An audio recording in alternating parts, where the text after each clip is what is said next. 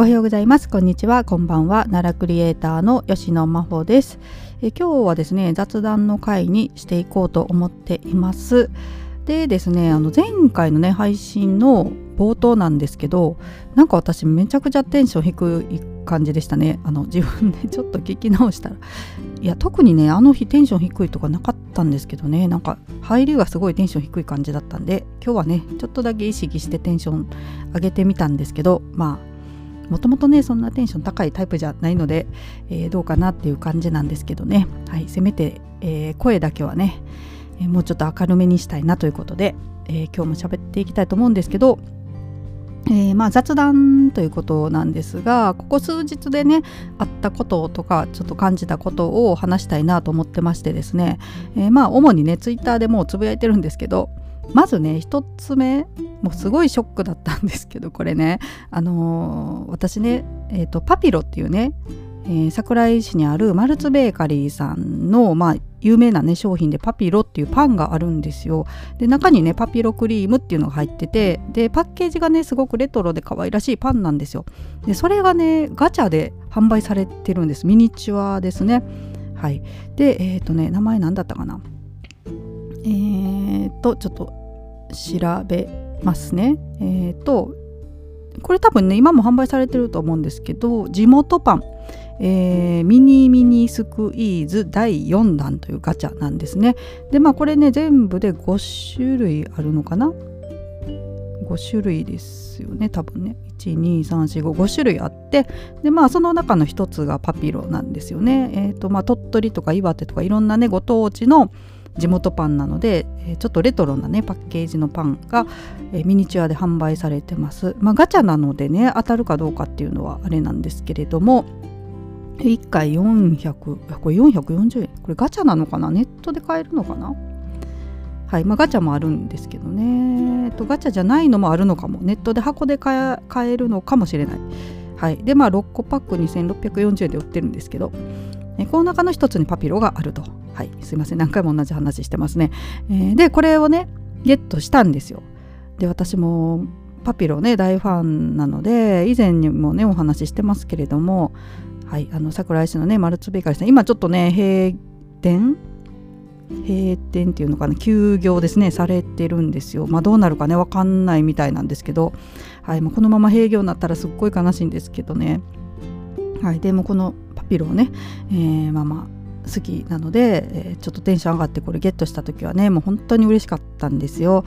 えー、過去に話したかなこれすいません話してるかもしれないですねちょっと記憶が曖昧なんですけどでこのガチャをね、えー、あの私が普段使ってるねリュックにつけてたんですよ。で、えー、実はねこれね保存用で2つゲットしてね一つはま保存用で置いてあってもう一つをね、えー、袋からこう取り出してもう自分のリュックにつけて、えー、奈良巡りしてたんですよ。ちょっともうあのパピロ可愛いでしょみたいな見せびらかすはい誰も見てないんですけど。誰も見てないのは分かってるんですけどね。まあつけてたんですよ。でいろんなとこ回ってですね。でまあ、車に戻ってきてね車で移動してちょっと回ってたんですよ。で車に戻ってきてパッとねリュックを見たらパピロの中のパンだけなくなってるんですよ。あの袋にね入ってるビニールの袋の中にパピロ1個ね入ってるんですけどこれごめんなさいちょっと写真ね貼っとくんで見ていただきたいんですけど写真かまあ私のツイッターか見ていただけたらと思うんですけど気づいたらもうこの袋のね下がパカッて開いててなんかねもともとちょっと緩いなって感じはしてたんですよこれちょっと大丈夫かなと思ってたんですけどそれがもう思いっきり開いてて中のパンがなくなってたんですよね。だから外袋だけ食べちゃった後みたいな感じのパピロの残骸が、えー、残骸って言ったらあれですけどはいもうもぬけの殻になった、えー、状態でね見つけてしまってもうめちゃくちゃショックでしたね。もうせっかく手に入れたのにパピロね中身だけどっかへ消えちゃうという。多分ねどっか、まあ、奈良県内のどこかに私のねその持ってたガチャのパピロの中身だけが落ちてると思うんですけれども見つけた方はあの連絡をくださったらなと思います。これね どこにあるのかな。うんちょっとわかんないですけどね。もうそれがねショックだったっていうのがまずね一つですね。であとお話ししたいのが、えっと、最近ね「天国大魔教」というねアニメを見たんですよ。え、ー、とねこれ1期今放映されてまして、えー、と基本はねディズニープラスの会員限定配信独占配信なんですけど今ねインターネットっていうか、えーと、YouTube でね1話から8話まで全部公開されてますので、えーと、全13話かな、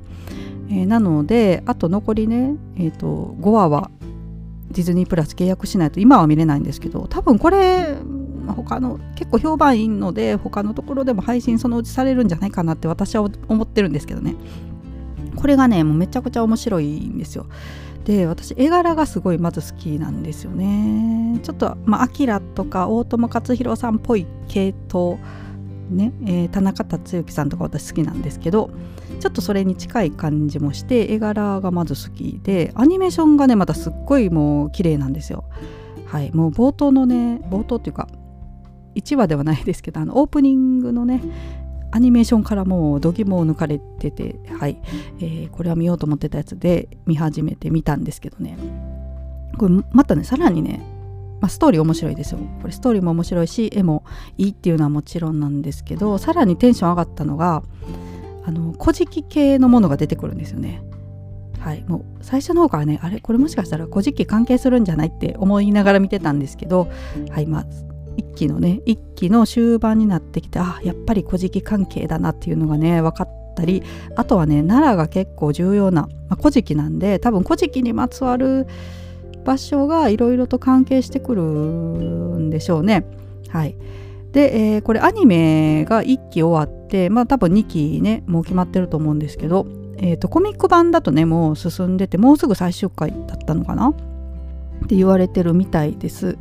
で私コミックは読んでないのでまだアニメのね、えー、13話までのストーリーしか知らないんですけど、えーまあ、ちょっとネットでね検索して、まあ、ネタバレを見ない程度に検索してたらですねそのコミック版の中で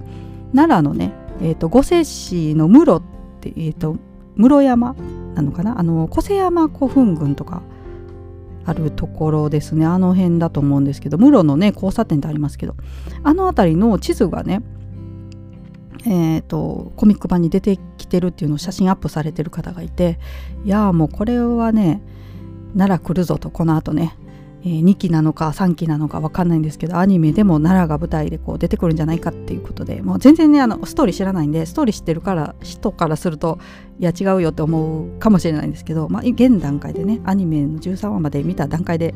ちょっと期待してるんですけれどもね。はい。まあ奈良はね絶対出てくるとは思うんですよ。えっと、茨城とちょっと奈良がね、えー、重要なスポットとして出てきてたのでねどうなるか。はいまあ ちょっと、ね、気になる方のためにあんまりネタバレはしないようにと思って喋ってるんですけどね。これ面白いのでね見ていただきたいと思います。まあ子供向けのアニメではないですね。ちょっとまあグロい表現。ちょっとでもないか。まあまあグロい表現あったりね。ちょっと下下の表現的なものもありますので子供さんに勧めるようなアニメではないんですけど。いやもうこれ面白かったですね。すっごい伏線がいろいろとあってね。はい。わこことここつながってもうなんか後から考えたら胸苦しくなるような感じの、はい、ストーリーなんですけど。はいえーまあ、私アニメもね大好きなので、えー、時々はねこういう話もしたいなと思ってるんですけどね、はい、気になる方は是非ね天国大魔教っていうのをね YouTube で検索したら1話から8話までね全部見られますので今ねこれいつまでかな？限定公開なのかちょっと分かんないんですけどね。ちょっと気になる方は見てみてください、まあ、このね限定公開分限定か公開してる分ではあのならそんなに出てはこないんですけどまあ普通にアニメとして面白いのでねおすすめでございますということですね。はい。で、えー、最後の話題で、えー、またねスレッズのお話ちょっとしたいんですけどこのスレッズねなんか5日間で5億人？じゃ 5億人おかしい。5日に引っ張られた。5日間で1億人。ごめんなさい、えー、ユーザーが突破しユーザー数に達したということでこの前ね私ちょっと間違って数字言ったかもしれないんですけどはい、すごい勢いですよね。まあ、とりあえずね登録してるって人も多いと思うんですけどまあインスタやってるしねなんかネットで話題になってるからとりあえずやってみようみたいな私もまあその感じなんですよ。もうあのツイッターがねすごい歴長いのでもちろんツイッターが一番っていう今でも変わらないんですけど、まあ、スレッズもねちょっとやってみようということでまあ基本的にはツイッターに似てるんですけどやっぱりね違いがさらにいろいろと見えてきたなと思うんですよ。で、まあ、これねどうなるかこれからいろいろとね中身変わっていくと思うのでどうなるか分かんないんですけど現段階で私が思うのはなんかツイッターほど拡散力がないっていうかねキーワード検索がねまずできないので何、えー、て言うんですかねなんか変なことつぶやいてもなんか自分が知ってるフォローしてる人しか見えてないというかねそんな外部にそこまで拡散されないみたいな感じがちょっとある気がするんですよ。なんかツイッターほど開けてないかな。で今ねあのスレッズでフォローをフォロワー数すっごい多い方ってもともとねインスタがもうフォロワー数が満タインとかいう方なんですよ。だからもうインスタとほぼリンクしている感じですよねフォロワー数とね。だからまあこの人の投稿面白いからフォローしようっていうよりはもともとのつながりでフォロワーさんがいるみたいな感じな気がしてるんですよ。なんか身内感がすごいあるっていうかねまだ。はい。えー、ですのでなんかね私もまあ奈良のことを中心にねツイッターではつぶやいてるんですけどスレッズの方はもうちょっとねパーソナリティ出していこうかなと思ってます。なんかうん。奈良の話題も話すん話すというか書き込むんですけどちょっと今話したねアニメの話とかであと私 XG っていうねえっ、ー、と何て言ったらいいのかな？グローバルグループ。日本人7人組。女性のねグローバルグループが今すっごい好きなんで今っていうかもうね1年経ちますけどね。デビュー当時から結構追いかけてるんですけど。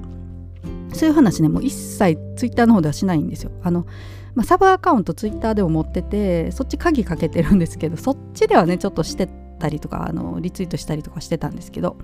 まあ、そういうのもねスレッズの方では出していこうかなと。思っています。はいまあ、今自分がねちょっと気になったものとかね、えー、オタク要素もスレッズではちょいちょい出していこうかなと、えー、思ってますので、えー、まあねまたスレッズでもフォローしてくださってる方またそちらでもよろしくお願いいたしますということです。まあ、ちょっと惹かれるような投稿するかもしれないですけどね。はい。オタク全開でいくかもしれないですけど。はい。で、あとね、スレッズちょっと使ってみてね。これ面白いっていうかまたツイッターとは違う使い方できるなって思ったのがあの漫画とか書く人はね結構スレッズの方がいいんじゃないかって思ってきてあの、えー、まずね、えー、ツイッターって画像をね一度には4枚しか投稿できないんですよ。1つのツイートに対してね。でスレッズは1つのスレッドで、えー、10枚まで画像が投稿できるんですよ。でしかもねあのツイッターって4枚まあ画像をね私だったらまあ4コマ漫画を書くとして1コマずつこう投稿したとしたらその4コマが一気にボンってこう投稿されるんですよ。1回の投稿でこう一瞬で見られるようになる。だから下手したらオチもちょっと見えちゃうんですよね。でもあのスレッズって横にスライドする形式でまあ1枚と次の2枚目の画像がちょっとだけ見えてるみたいな感じですね。あのインスタみたいな感じで横にこうスライドして画像を見ていくスタイルの投稿ページになってるのでこれすごいね漫画とかいいんですよね。あのオチが見えないんですよ。はい。なのでちょっとスレッズねあの漫画とかちょっと力入れるにはいいかもなって思ってます今のところね。はい。まあでもうん、ハッシュタグ使えないんですけどね。だからそのハッシュタグ使えないのが逆にこう今はねそのあんまり外部にこう開けてないというかうん、だから私もねちょっとオタク的な投稿してもいいかなってか思ったりするんですけどあんまり、うん、今後どうなるかな分かんないんですけどね。はいまあまあちょっと様子見ながら使っていこうかと思っているという感じですね。はい、えー、というわけで今日は雑談のね回にしてみました。またねあの奈良の話題も話しつつですね今後ね土日とか平日以外の日に奈良の話題じゃないのを話す回にしてもいいかなと思ったりね。まあ撮れたらですけどね。土日なかなか音声配信するね。あのチャンスがなかったりするんでなんですがまあ配信できる時はねちょっと奈良と違う話題を話すのが土日みたいにしてもいいかなとか思ったりもしています。はい。まあ、興味ない方はねその土日は外すみたいなね、えー、ことができるかもしれないしなとか思いながら。うん。ですね。はい。というわけで今日もねだらだらと、えー、雑談だったんですけども配信最後まで聞いてくださってありがとうございました。それではまた。さようなら。暑さに気をつけてください。